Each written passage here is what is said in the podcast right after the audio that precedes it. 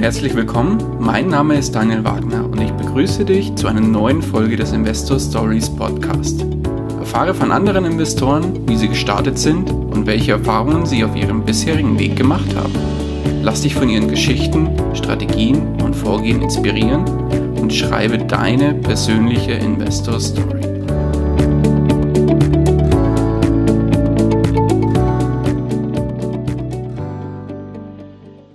Hallo und herzlich willkommen zu einer neuen Folge des Investor Stories Podcast. Heute zu Gast bei mir Nils Steinkopf. Grüß dich. Hi. Geht's dir gut? Sehr gut, ja.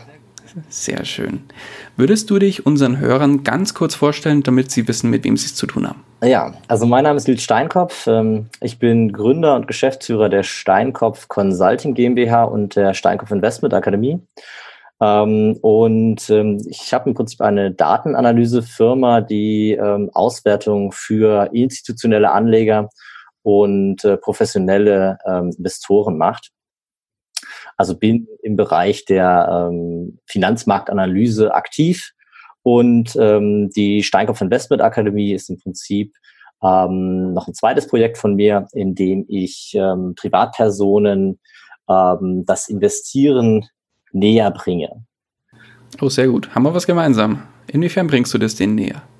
Genau, also ich habe natürlich über die Zeit, die ich selbst aktiv bin und die ich auch in der ähm, in meiner Beratungsgesellschaft Auswertung gemacht habe, ohne Ende Material zusammengetragen und auch Erfahrungen zusammengetragen ähm, und eben ähm, der Großteil des Materials ist für die meisten Privatpersonen gar nicht zugänglich, weil es eben äh, mit extrem hohem Aufwand an Datenanalysen, also ähm, sowohl finanziellen als auch ähm, Arbeitsaufwand, der da einfach ähm, reingeflossen ist, für die meisten Privatpersonen überhaupt gar nicht äh, umsetzbar ist. Und dann habe ich mich irgendwann entschieden, das Ganze in ein Seminar zusammenzupacken, in dem ich einerseits natürlich meine Erfahrungen und auch mein Wissen weitergebe, aber eben auch, und das ist, glaube ich, der ganz entscheidende Teil, ähm, die Auswertung, die ich über die Jahre gesammelt habe und die ich gemacht habe, äh, eben aufbereitet und äh, zur Verfügung gestellt habe.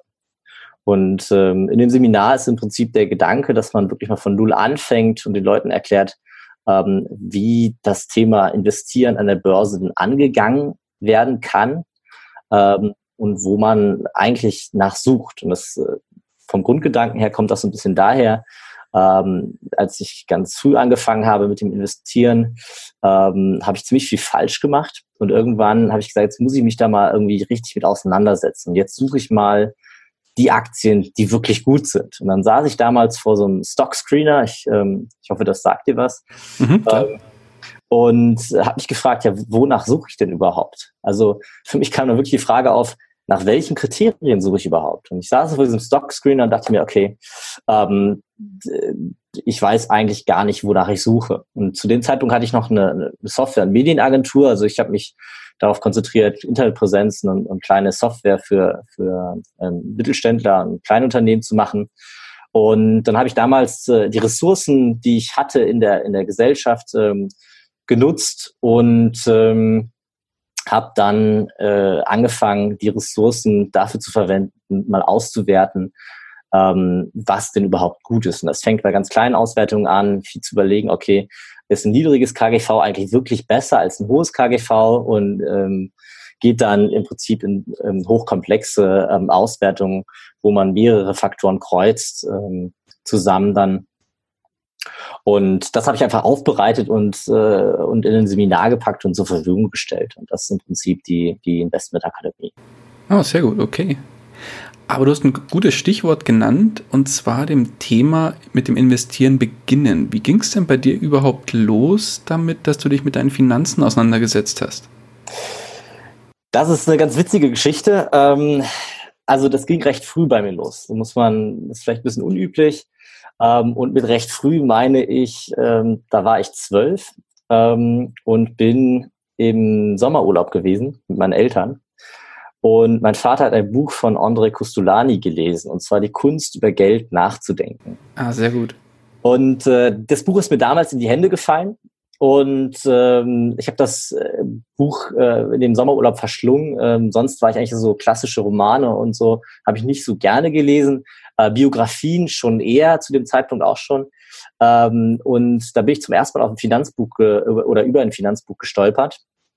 Und habe damals dieses Buch dann, ähm, ja, wie gesagt, in diesen Sommerferien irgendwie verschlungen und äh, muss natürlich auch gestehen, dass, dass André Costolani da ein ganz hervorragendes Buch geschrieben hat mit äh, extrem viel oder extrem lehrreich, extrem einfach zu verstehen und sehr viel Humor auch. Mhm. Ähm, und damals war ich dann angefixt von dem Thema Börse und bin dann damals meinem Vater ein bisschen auf die Nerven gegangen, weil ich damals äh, Gold kaufen wollte. Also das war so ähm, der erste, die erste Überlegung, die ich irgendwie getroffen habe, dass ich eben Gold kaufen will. Ähm, das war noch vor der Finanzkrise 2007. Oh, witzig, mit zwölf Jahren? Genau, mit zwölf Jahren. Ah, sehr gut. Warum ich überhaupt, also warum ich Gold kaufen wollte, welche Überlegungen da wirklich hintersteckten, keine Ahnung. Das kann ich, kann ich heute nicht mehr sagen. Äh, aber ich weiß noch, dass wir dann eben irgendwie ein paar Monate später äh, im Herbst äh, am Lago Maggiore waren und ähm, da bin ich meinen Eltern ziemlich auf die Nerven gegangen, dass ich jetzt gerne uns Gold kaufen will. Ähm, und äh, da hat mein Vater aber einen ganz, ganz guten Einwand gebracht, nämlich hat er gefragt, ja, warum glaubst du, äh, warum willst du Gold kaufen? Und dann meinte er, meinte ich, ja, weil ich glaube, es steigt. Und äh, dann meinte mein Vater, ja, ähm, was ist, wenn es fällt? Und das war eigentlich der erste Punkt, an dem ich mir Gedanken gemacht habe oder damit konfrontiert war, dass es halt eben auch in die andere Richtung gehen kann. Ganz witzige äh, kleine Sache. Also ich habe mir da so mega komplex werden die Überlegungen damals nicht gewesen sein. Ähm, aber so hat das Ganze im Prinzip angefangen. Und ähm, das war so der erste Kontakt mit dem Thema Börse und Aktien. Und ähm, weiter ging das Ganze dann, äh, dass ich halt wirklich intensiv mich immer wieder damit auseinandergesetzt habe und einfach alles, was zu dem Thema ähm, Börse, Finanzen, Wirtschaft, Politik äh, kam, habe ich aufgesogen. Und ähm, das Ganze ging dann weiter, dass ich mit, mit 15 waren wir wieder im Sommerurlaub, aber diesmal in Cornwall. Und äh, damals hat mich genervt, dass äh, mein, mein Taschengeld einfach nicht ausreichend war irgendwie.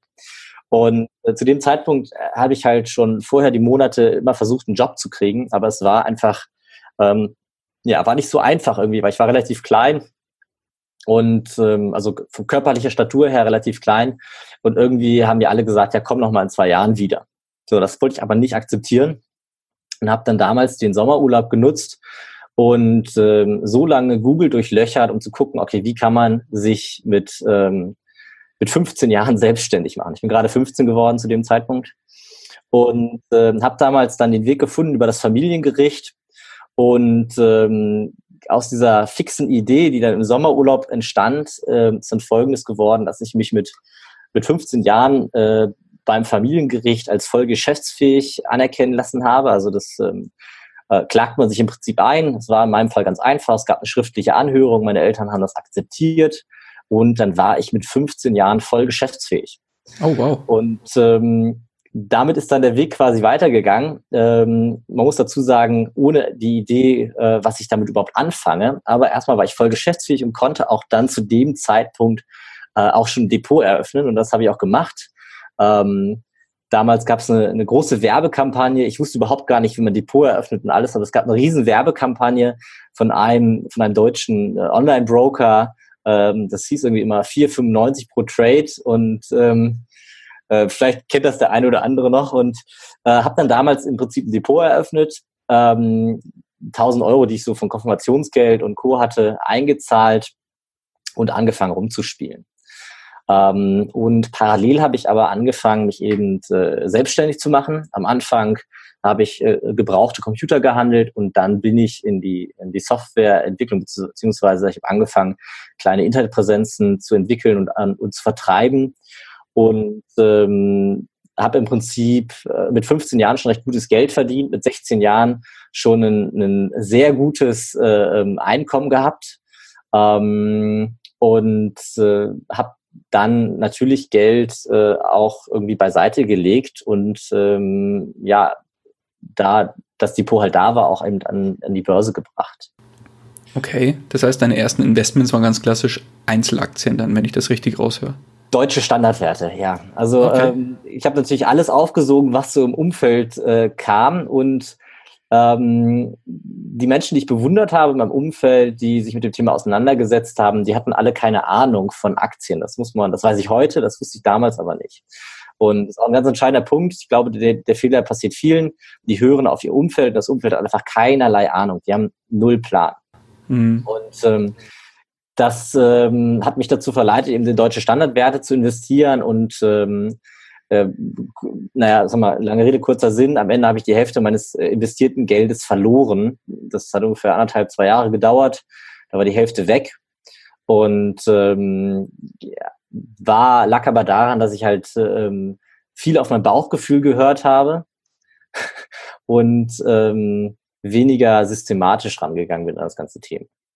Das war aber jetzt auch nicht so schlimm, weil äh, auf der anderen Seite ist meine Softwareagentur ähm, und meine Medienagentur relativ gut angelaufen. Da habe ich gutes Geld verdient, ähm, so dass ich dann zu dem Zeitpunkt ähm, vor allem damit äh, mich auseinandergesetzt habe, wie ich, wie ich mehr und besser äh, Geld verdienen kann als Unternehmer. Ähm, und dann kam aber wieder der Punkt, dass ich gesagt habe, ich muss jetzt auch irgendwie auf der anderen Seite anfangen, weil ähm, ich habe mich mit dem Thema recht intensiv auseinandergesetzt, wie ich Geld verdiene und habe dann irgendwann auch festgestellt, nach, nach zwei Jahren, in denen ich wirklich gutes Geld verdient habe, dass irgendwie keinerlei signifikanter Vermögensaufbau existierte. Also äh, das war ganz witzige, also das ist eine ganz witzige Situation. Das war eine Erkenntnis, die unfassbar wichtig war für mich, weil ich glaube, die Erkenntnis haben halt viele, ähm, die auch irgendwie in einem, in einem was ist, studieren, fangen einen guten Job an und denken jetzt, jetzt, äh, jetzt sind sie halt, jetzt werden sie halt vermögend. Ähm, aber es ändert sich halt nichts. Ähm, es, wie vorher als Student, man ist quasi immer am Null des Kontos, äh, ist man jetzt als Angestellter am Null des Kontos. Die Ausgaben haben sich vergrößert, genauso wie die Einnahmen gewachsen sind. Und mhm, so ähnlich ging mir das halt damals auch als, als Unternehmer, dass ich äh, in der Situation war, dass ich gemerkt habe, ich habe echt viel Geld verdient. Ich habe auch echt auf großem Fuß gelebt, das muss man dazu sagen und ähm, hatte eben keinen signifikanten Vermögensaufbau. Und das hat mich dann so angepisst, dass ich irgendwie gesagt habe, okay, jetzt muss ich mir mal Gedanken machen, ähm, wie ich äh, dieses Geld verdienen zu dem Punkt bringe, dass ich Vermögen aufbaue. Weil ich hatte halt, ich habe immer noch sehr ambitionierte Ziele. Es gab halt schon damals, da muss ich sagen, da war ich halt noch nie mal volljährig, da gab es schon das Ziel, dass ich sage, okay, bis 30 habe ich äh, den und den Kapitalstamm, habe ich die und die Freiheiten. Es gab eine ganz klare Vision, die ich halt verfolgt habe. Mhm. Ähm, ja, und dann war ich eben an dem Punkt, wo ich gemerkt habe, okay, ich muss mich intensiver mit dem Thema, ähm, äh, das Geld zu investieren, auseinandersetzen. Und ähm, ganz wichtig, ich habe dann mit 18 einen, einen meiner besten, heute einen meiner besten Freunde kennengelernt. Äh, damals war das der, der Vater einer Freundin von mir. Und ähm, der meinte, ja, das, äh, weil der hat lange in der Bank gearbeitet, und der meinte, ja, folgendermaßen. Äh, es gibt drei Schritte, die zum Vermögensaufbau führen. Der erste Schritt ist, du musst das Geld verdienen. Das ist mit Arbeitseinsatz kommt das einher, äh, da muss man Wertschöpfung betreiben und so weiter und so fort. Der zweite Schritt ist, du musst das Geld sparen. Und das hat was mit Konsum, mit vorübergehendem Konsumverzicht zu tun. Wohlgemerkt vorübergehendem Konsumverzicht. Und äh, der dritte Schritt ist, du musst das Geld investieren. Wenn du einen der drei Schritte nicht beherrschst, wirst du nie, nie vermögend werden. Also ähm, er selber ist sehr, sehr vermögend, wie gesagt, hat lange Jahre in einer Bank gearbeitet, und ähm, also über 30 Jahre in einer großen Investmentbank, auch in New York und er hatte wirklich, der weiß, wie es läuft so.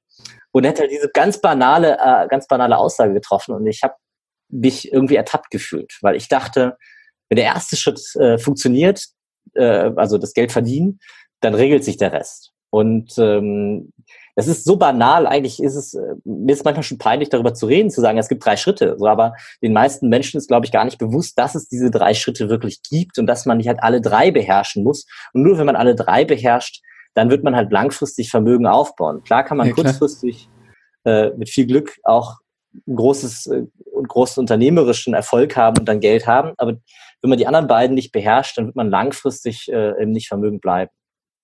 Genau, also so hat das im Prinzip angefangen mit dem Thema äh, Finanzen und Investieren, mich wirklich auseinanderzusetzen. Ähm, ja, und äh, dann äh, habe ich halt, äh, wie gesagt, angefangen, mich damit ernsthaft auseinanderzusetzen und saß damals dann vor, vor dem sogenannten Stock Screener und habe gemerkt, ich habe eigentlich überhaupt keine Ahnung, ähm, äh, wonach ich überhaupt suche. Also nach welchen, nach welchen Aktien, ob die, wie gesagt, ob ich nach einem niedrigen KGV suche, ob ich nach einem hohen KGV suche. Und dann habe ich meine Ressourcen, die ich in einer Medienagentur hatte, eben genutzt, um äh, genau das rauszufinden. Okay. Wo hat sich das denn heute hin entwickelt? Investierst du immer noch in Aktien oder auch noch breiter? Also ich habe ich hab eine klare eine klare Regel und zwar gibt es für mich die Regel, dass ich also es gibt so Standardwerkzeuge, das sind für mich äh, Devisen und Aktien. Das sind ganz okay. klare, saubere Werkzeuge, da gehören auch noch Anleihen dazu. Mhm. Ähm, und da gibt es eben äh, fair gepreiste Derivate.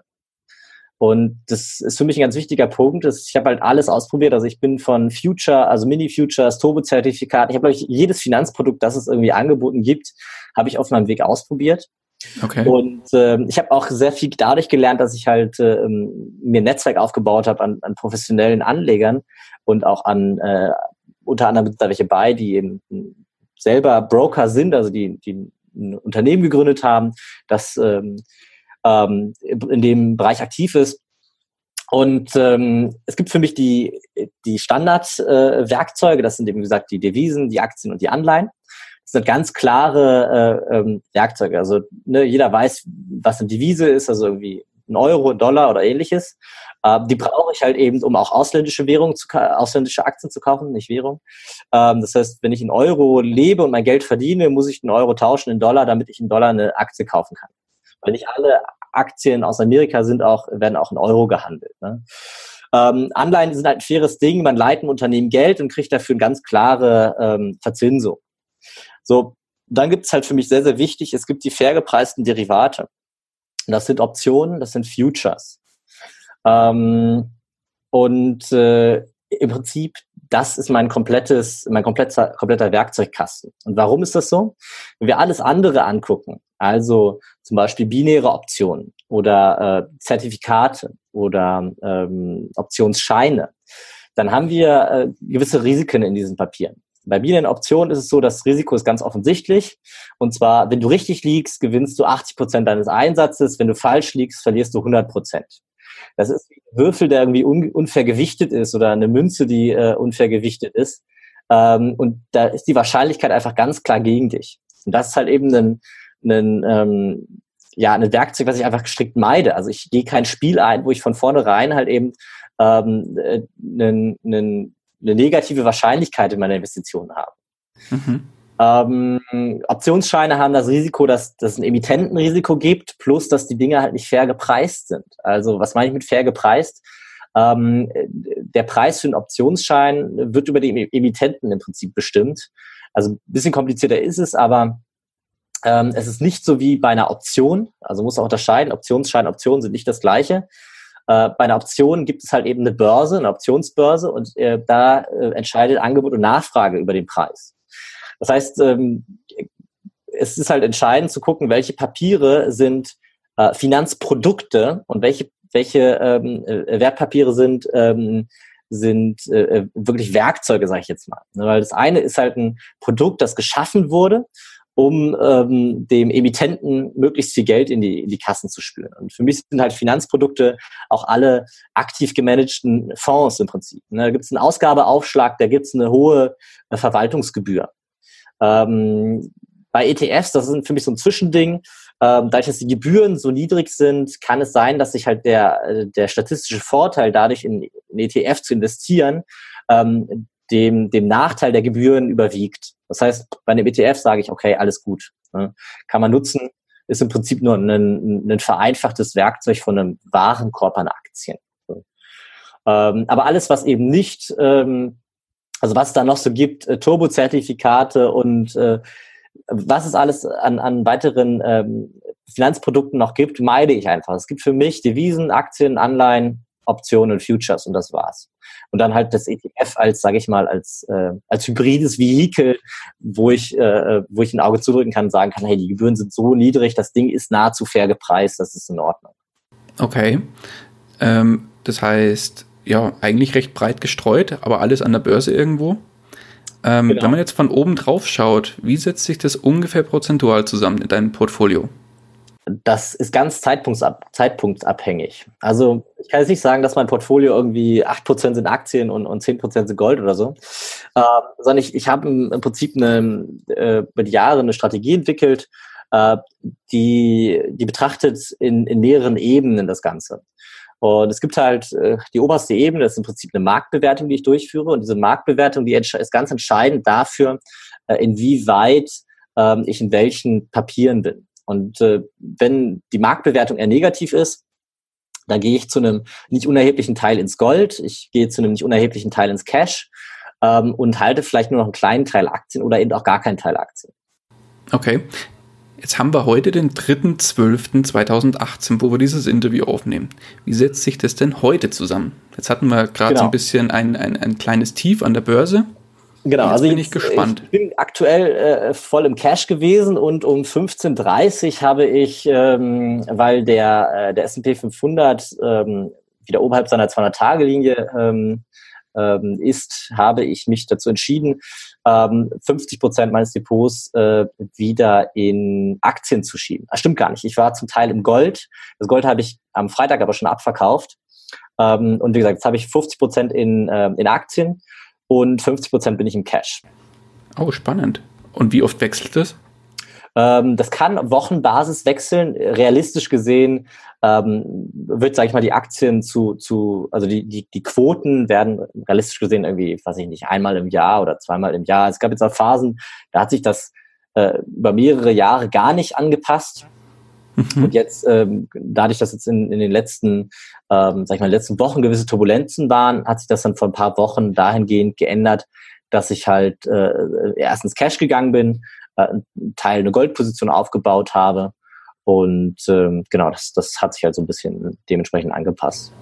Okay, das heißt, ähm, hast, ich, ich gehe mal von aus, du, du verfolgst dann bestimmte Signale, die dir dann sagen, okay, jetzt gehe ich voll in Cash und die Strategie sagt dann aufgrund des Signals, dass du dann zum Beispiel eine kleine Goldposition aufbaust oder dann wieder in Aktien gehst und so weiter und so fort. Oder wie gehst du davor? Genau, genau. Also im Prinzip muss man sich das so vorstellen. Ähm, man kann halt, sage ich mal, obergeordnete Signale, wird jetzt ganz vereinfacht, ähm, wenn wir den S&P 500 haben und der unter seiner 200-Tage-Linie äh, ähm, ähm, ist, dann fällt. Mhm. Genau, fällt. Dann haben wir im Prinzip den Fall, dass äh, das Marktmomentum abschwächt. Und ähm, was, was jetzt wichtig ist, also ist ja nicht willkürlich, sondern da gibt's halt im Prinzip Überlegungen, okay, was ist jetzt meine hypothetische Überlegung, was ist, wenn meine betrachtete Strategie in, in dieser Zeit, in der der, ähm, der S&P 500 unter seine 200-Tage-Linie fällt, äh, eine deutlich schlechtere Performance oder eine deutlich schlechtere Wahrscheinlichkeit für steigende Kurse mit sich bringt, als in den Phasen, wo das da drüber ist. Und das ist halt das, was ich betrachte. Jetzt mal ganz vereinfacht, sagen wir mal, wir betrachten ähm, die, also alle Unternehmen zwischen einer und fünf Milliarden Marktkapitalisierung ähm, und investieren in, äh, in die kleinsten 20 Prozent, also die Unternehmen äh, mit dem kleinsten KGV, also die 20 Prozent mit dem kleinsten KGV. Das heißt, wir gucken uns aus dem, aus den kleinen Unternehmen, suchen wir uns die raus, die nach KGV günstig sind. So, und jetzt ist es so, wenn man die Strategie vielleicht fährt, ähm, die wird eine nicht, nicht so schlechte Performance bringen, die äh, ist über der äh, des Marktes. Aber jetzt kann es natürlich sein, dass äh, in negativen Marktphasen diese Unternehmen besonders stark fallen. Und jetzt kann man gucken, also deswegen ist die Marktindikation nicht immer die gleiche. Aber jetzt kann man eben in dem Fall gucken, ähm, ist die, äh, wenn ich jetzt nur investiert bin in den Phasen, in denen wir uns in, bei einem positiven Momentum befinden, also oberhalb der S des S&P 500, ähm, wie verhalten sich die Aktien dann? Und dann kann man halt eben schauen, ob man vielleicht diese Phasen, in denen, ähm, in denen die, unser Portfolio stark fällt, einfach im Cash ist. Und das ist die Überlegung, die dahinter steht. Dass ich im Prinzip mich rausziehe, ähm, wenn, ähm, wenn das einfach statistisch äh, nicht auf meiner Seite äh, steht, dass die Strategie gute Renditen bringt. Ähm, oder eben auch äh, Volatilität, also Schwankung innerhalb so einer Strategie. Es kann ja auch sein, dass wir uns, äh, dass gar nicht mal die Rendite darunter leidet, sondern dass einfach diese, unser Portfolio sehr stark in der Zeit schwankt. Und wenn ich sowas vermeiden möchte zum Beispiel. Mhm. Und, und, das ist im Prinzip das, was, was da drüber steht. Deswegen ähm, war ich gerade zu einem großen Teil im, im Geld und Gold und ähm, wechselt jetzt quasi wieder zurück in die Strategie rein, ähm, zu einem Teil, also zur Hälfte. Und wenn sich die Situation weiter äh, legt, dann, ähm, dann zur zweiten Hälfte. Ähm, ich, ich muss dazu sagen, ich investiere selber ganz regelbasiert. Trotzdem bin ich ein Mensch und habe natürlich ein Gefühl. Und mein Gefühl sagt mir, also jetzt, um da eine, keine Handlungsempfehlung oder so, aber um da jetzt eine, eine aktuelle Bewertung des Ganzen zu machen, dass mein Gefühl sagt mir, wir, wir kriegen eine Jahresendrallye und nach der Jahresendrallye ist dieser Dip aber noch nicht vorbei. Also das, was wir jetzt gesehen haben im, im, im Herbst, ich glaube nicht, dass das, ähm, ähm, dass das überstanden ist. Ähm, sprich, ich glaube, danach wird es nochmal, eventuell nochmal bergab gehen. Aber das ist eine reine Hypothese, also eine reine Vermutung. Und das ändert nichts daran, weil ich versuche, das halt eben zu trennen von dem, wie ich investiere. Das ändert nichts daran, wie ich investiere. Ich habe mein klares Regelwerk und investiere. Und ich habe meine Emotionen und die trenne ich voneinander. Um das nur mal irgendwie auch so ähm, in so ein Gesamtkonstrukt zu bringen. Und mein System basiert eben auf, auf Statistik ganz viel mhm. ähm, und auf äh, Makroökonomik. Ne, also ich sag mal so, das fließen viele Einflussfaktoren zusammen. Und äh, meine Emotionen sind davon abgekoppelt und äh, die versuche ich im Zaum zu halten.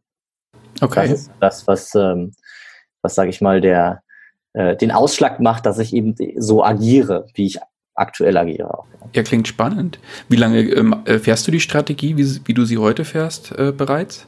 Also die, die wird immer wieder optimiert und verbessert und aber der Ansatz ist im Prinzip vor fünfeinhalb Jahren entstanden. Okay. Also schon einige Zeit. Und ähm, es gibt halt eben auch, abhängig davon, wie der Markt, also was mir der Marktindikator sagt, für einen gewissen Teil meines Depots auch die Möglichkeit, stark gehebelt zu werden. Also bis zu, bis zu vierfach gehebelt zu werden. Ähm, das ist jetzt keine Sache, die ich irgendwem empfehle oder so. Das ist nämlich, also äh, das basiert ganz viel auf Erfahrung und auf sehr guten Auswertungen, dass ich das mache. Ähm, und genau, jetzt habe ich fünfeinhalb Jahre im Prinzip mehr oder weniger, sagen wir, die, die, die Kern, der, der Kern dieser Strategie existiert seit fünfeinhalb Jahren und wurde aber Stück für Stück optimiert und verbessert.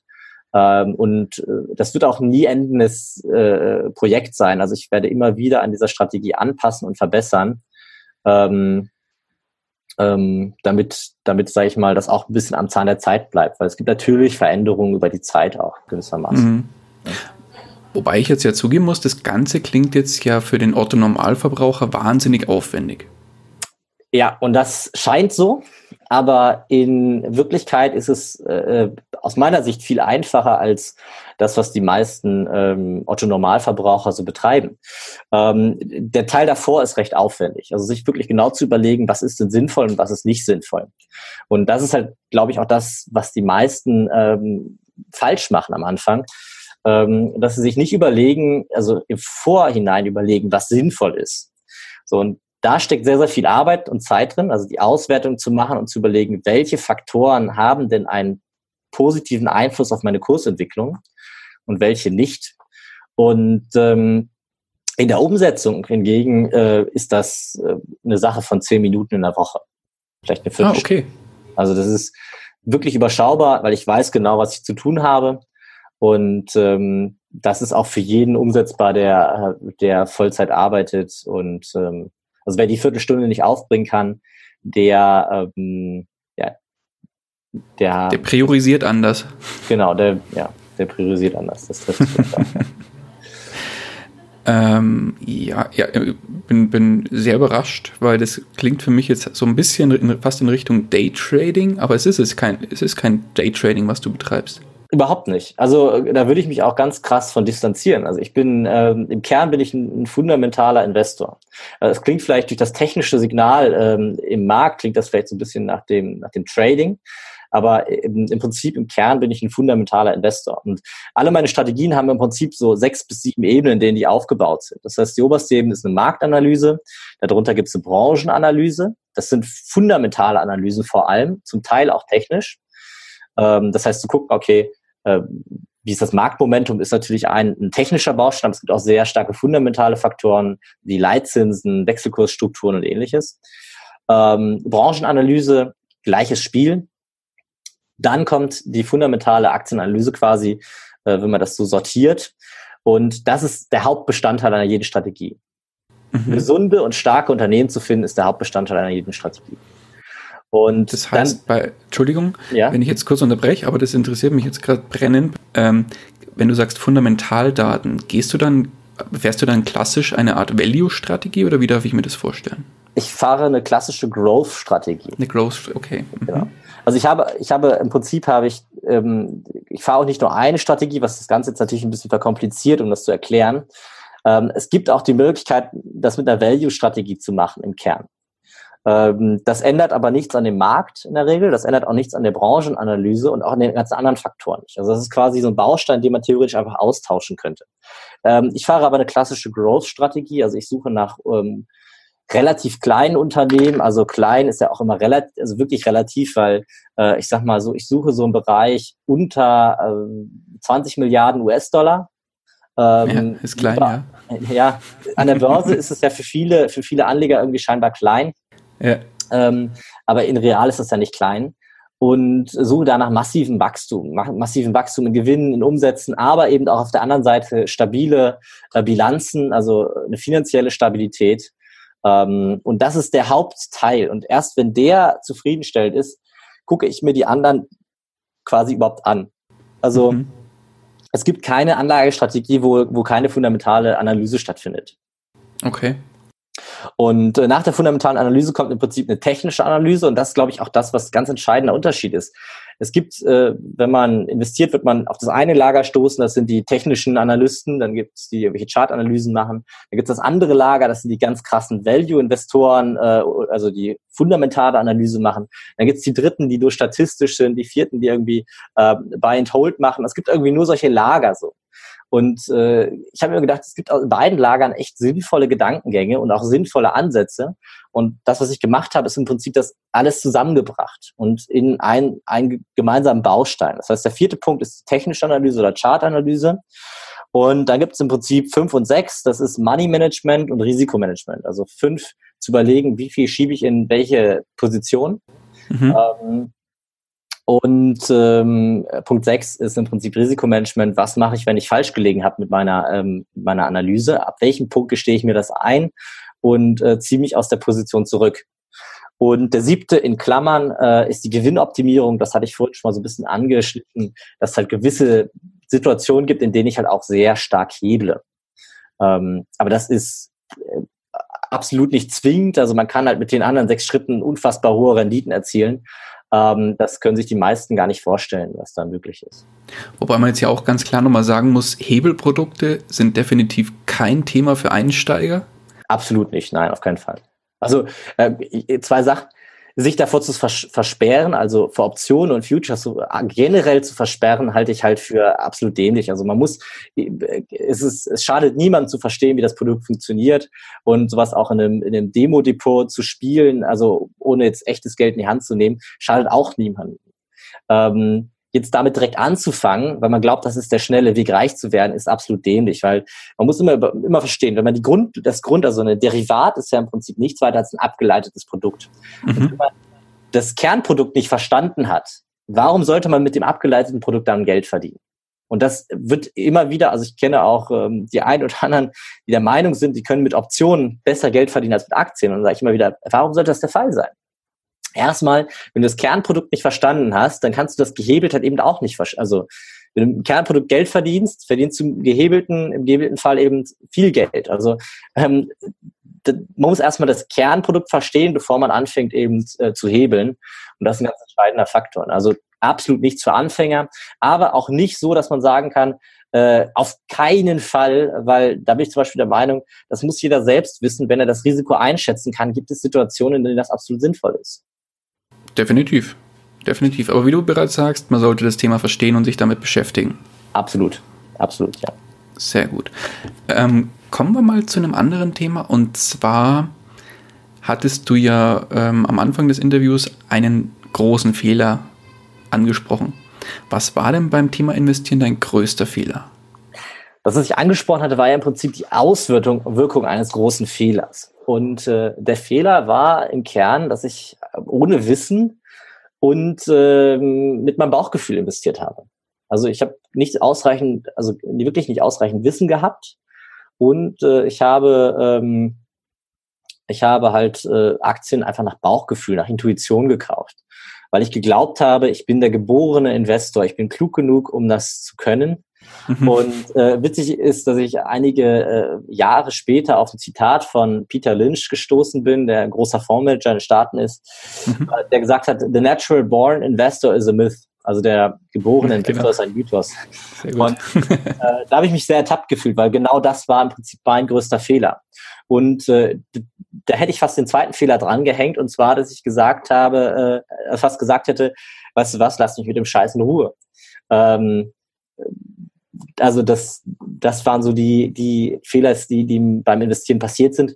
Und ansonsten ähm, Fehler in Einzelpositionen die lasse ich gar nicht groß auf mir, ähm, also die merke ich mir A nicht und versuche ich auch gar nicht irgendwie ähm, größeren Sinn zu geben, weil ähm, keiner, kein, äh, kein Investor hat bei jeder Aktie recht. Ähm, selbst die Besten haben vielleicht bei in sieben von zehn Fällen recht und das sind dann schon die richtig guten. Und wenn du in, sage ich mal, in 51 von 100 Fällen recht hast, dann ist das, äh, dann kann das schon sehr profitabel sein. Also man muss, man muss lernen, sich mit Fehlern anzufreunden. Und deswegen kann ich gar nicht sagen, was so sonst mein größter Fehler in einer Einzelinvestition war. Ähm, außer eben aufs Bauchgefühl zu hören und äh, zu glauben, dass die Intuition der richtige Begleiter ist an der Börse, weil das mm. definitiv nicht. Ist genau, ja, ist genau andersrum. Genau andersrum ist es, ja. ja. Genau. Drehen wir den Spieß mal um. Was war denn dein größter Erfolg auf Investments bezogen? Also genau die Erkenntnis zu haben, äh, äh, regelbasiert äh, an das Thema ranzugehen. Also ah, äh, zu schauen, ähm, und das, das war wirklich, also am Ende ist es ja nicht eine einzelne Position, die dann den Erfolg ausmacht, sondern eine Summe an Positionen. Und ähm, was noch ein ganz entscheidender Erfolg für mich geworden ist, ist, dass ich eben ähm, mich sehr intensiv mit dem Thema auseinandergesetzt habe, wie die Welt in fünf oder zehn Jahren aussieht. Und ähm, im Prinzip hat ähm, das Investieren mich dazu gebracht, mir Gedanken über Dinge zu machen, über die ich mir vorher nie, nie Gedanken gemacht habe. Okay, Und, zum Beispiel? Was für, für große Trends gibt es in der Zukunft? Also Thema Globalisierung, was passiert, was durch die äh, steigende Weltbevölkerung, was passiert, wer profitiert, wer verliert. Ähm, also immer sich solche Gedanken und solchen Themen auseinanderzusetzen, auch diese ganzen großen Zusammenhänge äh, auf politischer Ebene, ähm, äh, Klimawandel und Co. Ähm, das war einfach ein, sag mal, ein Riesenwert, weil äh, ich habe auf einmal ähm, Interessen entdeckt, die ich vorher gar nicht für wahrgenommen habe angefangen mit dem Gedanken, dass ich halt irgendwie äh, Geld damit verdienen wollte. Und irgendwann habe ich festgestellt, das sind einfach Themen, die mir unfassbar Spaß machen. Das ist Philosophische äh, dahinter. Ähm, und äh, ich sag mal, daraus haben so, hat so der eine oder andere, ähm, ich will es in Klammern setzen, ein Zock resultiert, der extrem hohe Renditen mit sich gebracht hat. Also es gibt da unter anderem Prominente, ähm, wie zum Beispiel eine Nvidia, die, ähm, in der ich recht früh investiert war, auch ähm, die, das ist, glaube ich, so die Aktie, die, die, die den meisten was sagen wird. Und da gibt's halt auch viele kleine Aktien, in denen ich investiert war. In der SodaStream war ich zum Beispiel investiert recht früh. Ähm, äh, was aber mehr durch eine, also das wurde inspiriert durch eine sehr gute Werbekampagne. Ähm, da bin ich bei YouTube über ein Video gestolpert von, von Paris Hilton äh, und die hat Werbung für SodaStream gemacht. Und das war wie ein Tag, nachdem das veröffentlicht wurde, das Video. Mhm. Und dann habe ich gesagt, diese Werbekampagne, die ist so gut, äh, da passiert gerade was im Unternehmen. Ich habe mir das Unternehmen genauer angeguckt, hat, da hat alles gepasst in dem Unternehmen und dann bin ich eingestiegen. Ähm, und das hat sich sehr, sehr, äh, sehr, sehr gut bezahlt gemacht. Am Ende wurde SodaStream von Pepsi übernommen und die Aktie ist völlig durch die Decke gegangen. Also das sind so Einzel ähm, Erfolge, aber genauso gibt's auch, äh, äh, gibt's auch Misserfolge. Zum Beispiel hatte ich den Fall, dass ich mal in, in, in Freeport McMoran investiert war, dann ist die Aktie abgeschmiert, ähm, weil ich da irgendwie meine Gedanken heute auch gar nicht mehr nachvollziehen kann. Und das ist halt auch dieser, dieser, äh, sag ich mal, dieser Fehler, der in dem in geistigen oder in menschlichen ähm, ähm, Denkweisen existiert, wenn man recht hat, dann erklärt man sich das damit, dass man halt äh, die richtigen Überlegungen hatte. Und wenn man falsch hat, dann weiß man gar nicht mehr, warum man das überhaupt gemacht hat. Ähm, das ist immer ganz spannend im, im Nachgang, wenn sich, wenn sich äh, Menschen mit ihren Erfolgen verbinden. Mhm. Ähm, aber da zum Beispiel hatte ich einen Fall, wo ich halt äh, Geld verloren habe Äh, glücklicherweise habe ich zu einem späteren Zeitpunkt äh, dann nochmal Geld in die Aktie zum richtigen Zeitpunkt investiert und äh, seitdem hat sich die Aktie auch sehr, sehr gut entwickelt. Aber das sind halt so, so kleine, sag ich mal, kleine Investitionen gewesen, die ich als großen Erfolg, einen großen Fehler bezeichnen kann. Ähm, wobei am Ende, wenn man das jetzt halt nicht auf einer Einzelposition sieht, dann ist der größte Erfolg eben äh, gewesen, dass ich gesagt habe, okay, äh, ich gehe äh, also regelbasiert, systematisch an das Ganze ran und fange gar nicht an, irgendwie äh, Einzelpositionen nach Bauchgefühl und, und ähm, nach Bauchbewertung zu kaufen. Mhm. Okay. Wenn man jetzt mal so ein bisschen die Uhr nach vorne dreht, was hast du denn noch für finanzielle Ziele in der Zukunft? Ähm, da habe ich sehr ambitionierte Ziele, muss ich sagen. Also eins der Ziele ist, dass ich äh, bis zu meinem 30. Lebensjahr 30 Millionen Vermögen in meinem Depot haben möchte. Oh, wow. Ähm, da habe ich noch vier, knapp vier Jahre Zeit, äh, ein bisschen länger. Ähm, was äh, theoretisch machbar ist. Also ähm, da gehören drei Bausteine zu. Arbeiten, sparen, investieren. Mhm. Ähm, habe ich am Anfang ja schon mal genau. kurz äh, erwähnt. Ähm, und das ist, sage ich mal so, das, das größte finanzielle Ziel. Ähm, einher geht das Ganze aber vor allem damit, dass ich eben ähm, dass ich eben mir gewisse Freiheiten damit äh, leisten möchte. Also ich bin okay. jetzt gar nicht mal so, dass ich sage, ich brauche die größte Wohnung, den schnellsten Wagen und ähm, die teuerste Uhr, was nicht heißt, dass ich nicht Luxusgüter nicht mag oder ähnliches. Also ich habe auch hab auch Uhren und so, aber äh, das ist nicht mein primäres Ziel, sondern mein primäres Ziel ist halt eine gewisse Freiheit zu erlangen. Und äh, das wirklich interessant ist eigentlich, als ich diesen Gedanken das erste Mal hatte, dass mein Ziel hinter dem ganzen Geldverdienen gar nicht äh, im Sinne der Konsum ist, was glaube ich bei vielen erstmal scheinbar, also viele, die kein Geld haben, scheinbar erstmal primär das, das Ziel ist, irgendwie äh, zu konsumieren, ähm, wenn man dann Geld hat, stellt man fest, dass der Konsum nicht glücklich macht und dann muss man irgendwie andere Ziele suchen. Und da habe ich festgestellt, dass eben ähm, mein größtes finanzielles Ziel darauf basiert, mir eine gewisse Freiheit zu äh, ermöglichen. Und die Freiheit besteht im, Prinzip auch darin, dass ich sagen kann, wann und wo ich arbeite, ähm, wo ich lebe ähm, und so weiter und so fort. Und das sind, sage ich mal, die, die primären Trigger, die mich zu diesem Ziel bewegen. Und ähm, ich habe halt gesagt, mit 30 Millionen ist so eine, so eine Größe, ähm, wo, äh, wo wirklich alles möglich ist. Und deswegen habe ich dieses Ziel halt angesetzt. Okay, ja, spannend. Wow. Beeindruckend, sag Bescheid, wenn du soweit bist. Dann feiern wir. Sehr gut. Ähm, jetzt hattest du am, beim Einstieg schon mal das Thema Bücher erwähnt, in dem Fall das Buch vom Costolani, Die Kunst über Geld nachzudenken.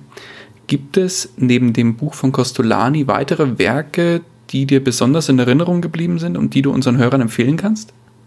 Also es gibt, ähm, sag mal, so ein paar Standardwerke, die man eigentlich gelesen haben muss oder mit denen man sich auseinandergesetzt haben muss. Das sind aus meiner Sicht die, die Bücher von Ben, äh, äh Benjamin Graham. Mhm. Ähm, also sowohl Security Analysis als auch ähm, The Intelligent Investor. Das sind einfach die beiden Bücher, die man gelesen haben muss, um, ich sag mal, Value Investing zu verstehen. Mhm.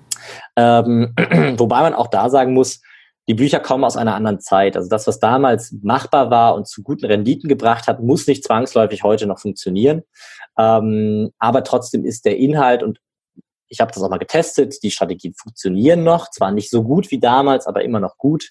Ähm, und der Inhalt ist sehr, sehr wertvoll und die Art, äh, wie ähm, wie sowohl Ben Graham als auch dann Warren Buffett, der das Ganze ja perfektioniert und umgesetzt hat, ähm, mit Charlie Munger zusammen, ähm, wie die denken, das ist halt das Wichtige.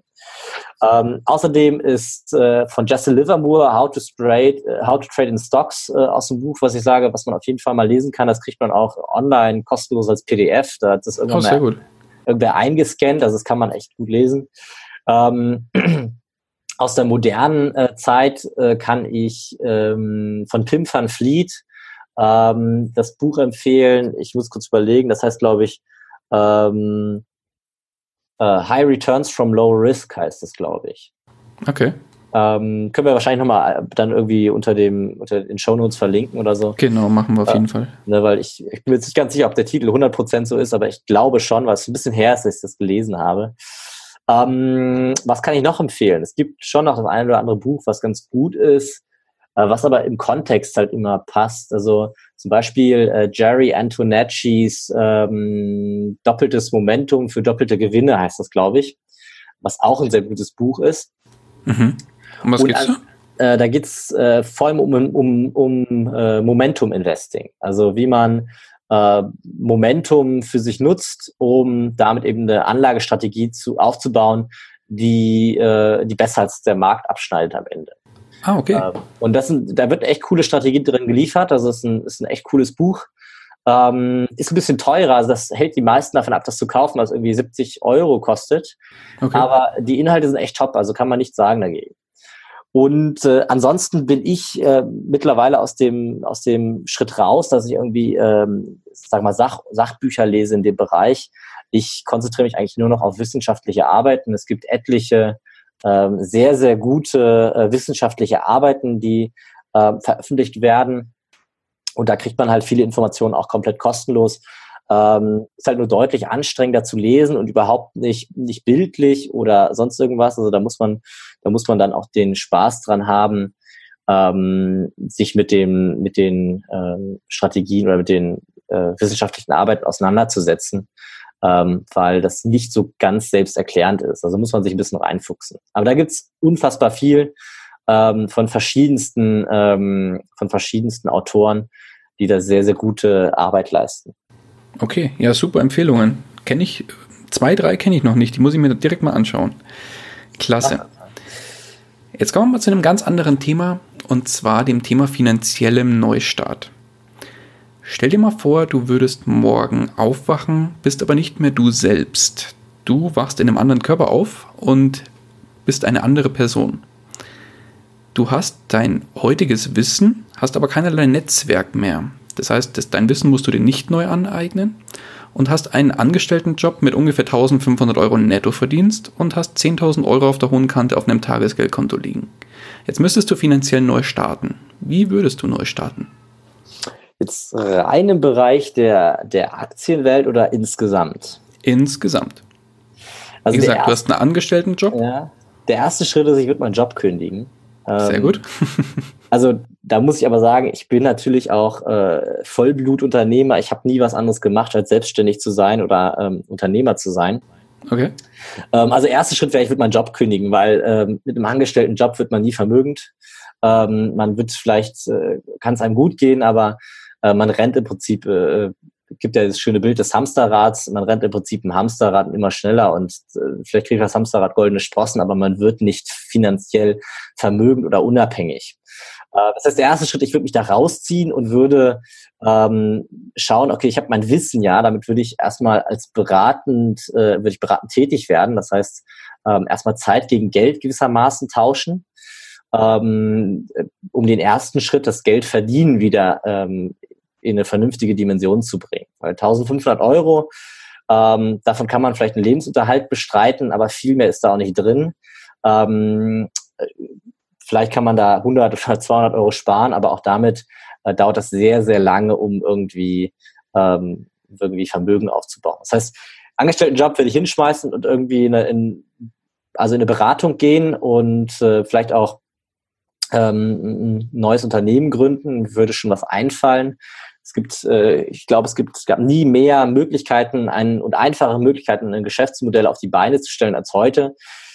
Ähm, das heißt, um irgendwie das Geldverdienen wieder in Gang zu bringen, würde ich auch meine meine Investition oder mein, mein Kapital, was ich auf dem Tagesgeldkonto liegen habe, wahrscheinlich nutzen. Also ähm, großen Teil würde ich in Werbung stecken. Ich sag mal so die Hälfte und die andere Hälfte würde ich äh, nutzen, um, äh, um ausreichend äh, flexibel zu sein. Das heißt, äh, vielleicht zwei Monate über die Runden zu kommen und ähm, auch den einen oder anderen Kundenbesuch oder ähnliches, äh, beziehungsweise Equipment, das ich brauche, ähm, zu erwerben. Und ähm, das fehlende Netzwerk, das wäre halt eine andere Baustelle für mich. Das würde mich jetzt primär erstmal nicht daran hindern, ein Unternehmen aufzubauen oder eine Selbstständigkeit aufzubauen. Aber das äh, Netzwerk würde ich auf jeden Fall als an zweiter Stelle auch sofort dran setzen. Ähm, vielleicht eine kleine Anekdote aus meinem aktuellen Leben. Ich mache es momentan so, dass ich alle äh, meine Freunde, die ich sehr schätze, ähm, äh, alle zwei Wochen zu mir einlade.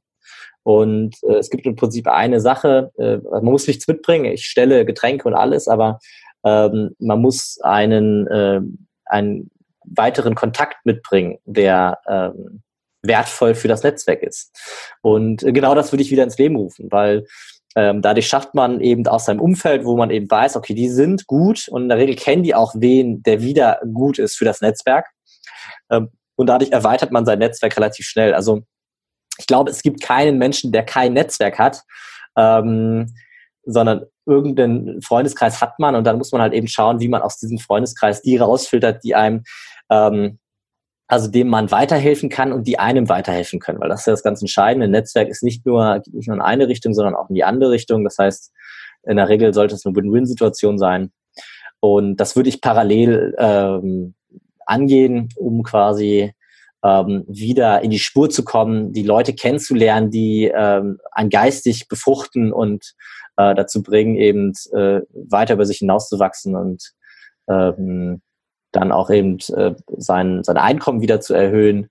Und ähm, ja, Prinzip Schritt zwei, Geld sparen. Wenn ich Geld verdiene, fange ich an, Geld zu sparen. Also ich würde mein, mein Nettoverdienst in den ersten, äh, mein, so mein, mein Nettoausgaben in den ersten Jahren nicht über die 1000, 1500 Euro bringen, ähm, sondern würde versuchen, möglichst von möglichst wenig zu leben, um halt einen vernünftigen Kapitalstamm aufzubauen, der, ähm, den ich investieren kann. Ja, und dann vorausgesetzt eben, also ich bin ja noch mit meinem Wissen, ähm, dann würde ich eben diesen Kapitalstamm dann äh, an den Kapitalmärkten wieder investieren. Okay. Ja, super spannender Tipp mit dem, mit dem Einladen alle zwei Wochen finde ich genial. Noch nie gehört, noch nie jemanden irgendwie kennengelernt, der sowas in der Richtung macht. Von daher, Spitzenidee. Besser kann man eigentlich so ein Netzwerk gar nicht aufbauen. Macht einen mega Spaß auch, muss man wirklich sagen. Also, äh, äh Glaube ich, ja. Also wirklich auch zu sagen, äh, kommt einfach äh, zu mir, also weißt du, jeden zweiten Donnerstag kommt einfach zu mir ähm, und äh, was stellt man hin? Ein paar Gläser, ein bisschen ein paar Getränke, klar, das, äh, das muss man sich dann auch leisten können, wenn man nur 1000, in Anführungsstrichen 1500 Euro netto verdient. Ähm, aber äh, das ist eine Sache, die, das ist überschaubar und in der Regel kommt von allen Seiten und sagen, hey, super geiler Abend wieder gewesen, super geile Runde. Und äh, man muss da so ein bisschen, das Einzige, was man machen muss, man muss ein bisschen die, die Oberhand wahren, sage ich mal ähm, damit eben da nicht Leute reinkommen, ähm, die da rausziehen. Also ich jetzt ohne das irgendwie zu werten, aber was halt passieren kann, wenn dann irgendwie irgendwelche ähm, Versicherungsmakler da reinrutschen und dann auf einmal anfangen, dann deine, deine ganzen Freunde zu nerven, dass irgendwelche Versicherungen abschließen sollen. Äh, das darf halt nicht passieren, weil dann ist das Ding tot. Also es muss halt wirklich auf einer freundschaftlichen Ebene passieren. Und das ist wirklich mega cool. Also kann ich jedem nur empfehlen. Und das kann jeder im Kleinen starten. Und äh, mittlerweile sind das irgendwie äh, 60, 70 Leute, die da in der Gruppe sind. Okay. Ähm, davon kommen die Hälfte ungefähr. Dann ist meine Wohnung auch nahezu voll. Und ähm, aber das ist mega cool. Also kann ich wirklich nur jedem empfehlen. Macht mega Spaß. Ja, sehr geil. Ja, eine Alternative kann natürlich sein, dass man einfach auf, auf, auf Finanzstammtische geht und erstmal so klein startet, so Leute kennenzulernen, die ein gleiches Mindset haben oder auf dem gleichen ja. Weg sind, wo, wo man selbst hin will. Kann man machen, ähm, ist, ist sicher auch hilfreich, nur man muss immer sehen, dass sich da häufig die halt rumtragen, die alle am Anfang stehen. Und ähm, was man natürlich will, man will ja am Ende äh, von denen lernen, die vielleicht das schon erreicht haben, was man, was man erreichen will. Und das sehe ich mal so ein bisschen kritisch äh, auf den, auf diesen auf, äh, Finanzstammtischen, dass halt häufig die Leute dort sind, die es selber noch nicht so ganz durchdrungen haben und die, die befruchten sich dann gegenseitig geistig und das führt dann auch häufig zu, ähm, ja, zu, zu fehlgeleiteten Effekten, sagen wir, oder, oder nicht erwünschten Effekten. Ähm, prinzipiell ist das okay, aber man muss halt auch überlegen, wo kriegt man das Wissen her, dass die wirklich äh, fein, äh, also die in dem Fall an der Börse, die wirklich, wirklich großen Jungs haben. Also die, die halt schon äh, zweistelliges Millionenvermögen aufgebaut haben, ähm, die, weil die haben es verstanden am Ende. Ne? Die, da wird man denen Dinge hören, die hat man vorher noch nie gehört. Und die werden einem äh, deutlich mehr helfen können als eben ähm, als eben ähm, die, sage ich mal, die am gleichen Punkt stehen. Ne? Ja, ich glaube, man braucht beides. Man braucht beides. Nee, sehr cool. Sehr geil. Ähm, wenn jetzt jemand, du hast ja gerade angesprochen, bei Finanzstammtischen treiben sich immer oder mitunter Leute rum, die auch noch am Anfang stehen. Wenn jetzt ein solcher Kollege oder eine solche Kollegin zu dir hinkommt und sagt, gib mir mal einen kurzen, knackigen Rat, ich will mit dem Investieren beginnen. Welcher wäre das? äh, Wissen aufbauen. Also der erste Rat ist Wissen aufbauen. Also bevor ein Euro äh, in eine Aktie fließt, äh, muss erstmal das Wissen aufgebaut werden. Und was ein ganz entscheidender Punkt ist aus meiner Sicht, äh, also ich habe viel Geld für Wissen ausgegeben. Und ähm, wir haben in Deutschland ein bisschen Sparmentalität. Man gibt für seinen Sportlehrer äh, äh, gibt man Geld aus, für seinen Skilehrer gibt man viel Geld aus, aber Wissen darf nichts kosten. Und ähm, ich glaube eben, man muss sich jemanden suchen, der einem äh, Wissen geben kann und das darf auch was kosten. Und diese Bereitschaft muss existieren. Wenn man diese Bereitschaft nicht hat, dann muss man noch einen Schritt davor hingehen und zwar an seinem Mindset oder an, seinem, an, seinem, an seiner Einstellung arbeiten. Mindset ist ein abgedroschenes Wort. Ich, deswegen, also sagen wir an seiner Einstellung arbeiten, ähm, weil da muss man aus diesem Mangeldenken raus. Äh, jemand, der ein Mangeldenken hat, der wird an der Börse nicht erfolgreich werden. Man darf kein Mangeldenken haben. Äh, das heißt, der erste Schritt Mangeldenken ablegen, der zweite Schritt in Wissen investieren und der dritte Schritt ist dann Geld verdienen, sparen und an der Börse investieren. Das ist, äh, das wäre der, der Ablaufplan, ähm, den jemand fahren sollte, der jetzt damit anfangen möchte. Ja, perfekt. Ja, ergänzend zu deiner Aussage kann ich nur bestätigen, jetzt um, um, um mal zu, zu dem Thema Denken zu kommen, jetzt stell dir mal vor, du gibst 1000 Euro aus für ein Seminar Viele sagen, oh Gott, 1000 Euro für ein Seminar. Ja, aber ganz ehrlich, was ist denn, wenn dir dieses Seminar 100.000 äh, Euro Einnahmen generiert, weil du einfach durch dieses Seminar so viel Wissen aufgebaut hast, dass du halt exorbitant wachsen kannst und so schnell wachsen kannst. Oder Bücher, Bücher kosten nicht die Welt. Ja, also bin ich genau, voll bei dir. Der kleine Weg ist das Buch, der große Weg ist das Seminar. Das ist immer das die Abkürzung, das Seminar. Man muss halt sehen, ist, also ich jetzt äh, ohne Werbung für mich machen wollen zu wollen im, im Großen, aber man muss halt sehen, äh, in der Regel, wenn man ein gutes Seminar besucht, spart man sich zwei bis fünf Jahre seiner Zeit, äh, wenn man einfach eine, eine Kickstart, eine Abkürzung kriegt. Ne? Ähm, was auch noch ganz entscheidender Faktor ist, es gibt halt auch viele, die einfach anfangen und äh, 10% Verlust oder 20% Verlust, wenn man keinen Plan hat, sind schnell erzielt. So, wenn man 10.000 Euro auf dem Tagesgeldkonto hat, die investiert und 20 Prozent verliert, dann hat man schnell, ähm, hat man schnell äh, das verloren, was man sich erspart hätte, wenn man, ähm, wenn man, sagen wir, einen vernünftigen äh, Begleiter gehabt hätte oder einen vernünftigen, ähm, vernünftiges Seminar besucht hätte. Definitiv. Äh, ne? Das ist also ein ganz entscheidender Punkt und äh, es gibt viele, viele gute äh, äh Seminare und äh, Vorträge und Bücher und ähm, äh, die man sich, äh, die man sich anhören kann. Ähm, wichtig ist, dass man, äh, dass man damit anfängt, weil äh, alles andere, da wird man halt eben äh, sehr schnell ähm, um sein Geld erleichtert, dass man an die Börse trägt, um das mal milde auszudrücken. Ganz klar. Okay, klasse. Kommen wir langsam zum Ende, Nils. Ähm, wo findet man dich und wie kann man dich am besten erreichen, wenn man dich erreichen will? Also der einfachste Weg ist äh, über Facebook äh, Nils Steinkopf einfach suchen. Steinkopf wie der Stein und der Kopf mit P und Doppel F am Ende. Ähm, das ist, glaube ich, der einfachste Weg. Ansonsten bin ich aber auch per, per Mail zu erreichen. Ähm, äh, zum Beispiel unter kontakt at nilssteinkopf.de. Äh, einfach eine Mail schreiben, da bin ich auch immer, ähm, sag ich mal, immer zu erreichen. Antwort auch in der Regel innerhalb von ein bis zwei Tagen. Alles klar, wunderbar. Das sind so die, die einfachsten Wege. Ansonsten kann man auf meine Internetseite gucken, nilssteinkopf.de. Ähm, und ich glaube, der, der jetzt Interesse hat, mich zu erreichen, wird mich finden.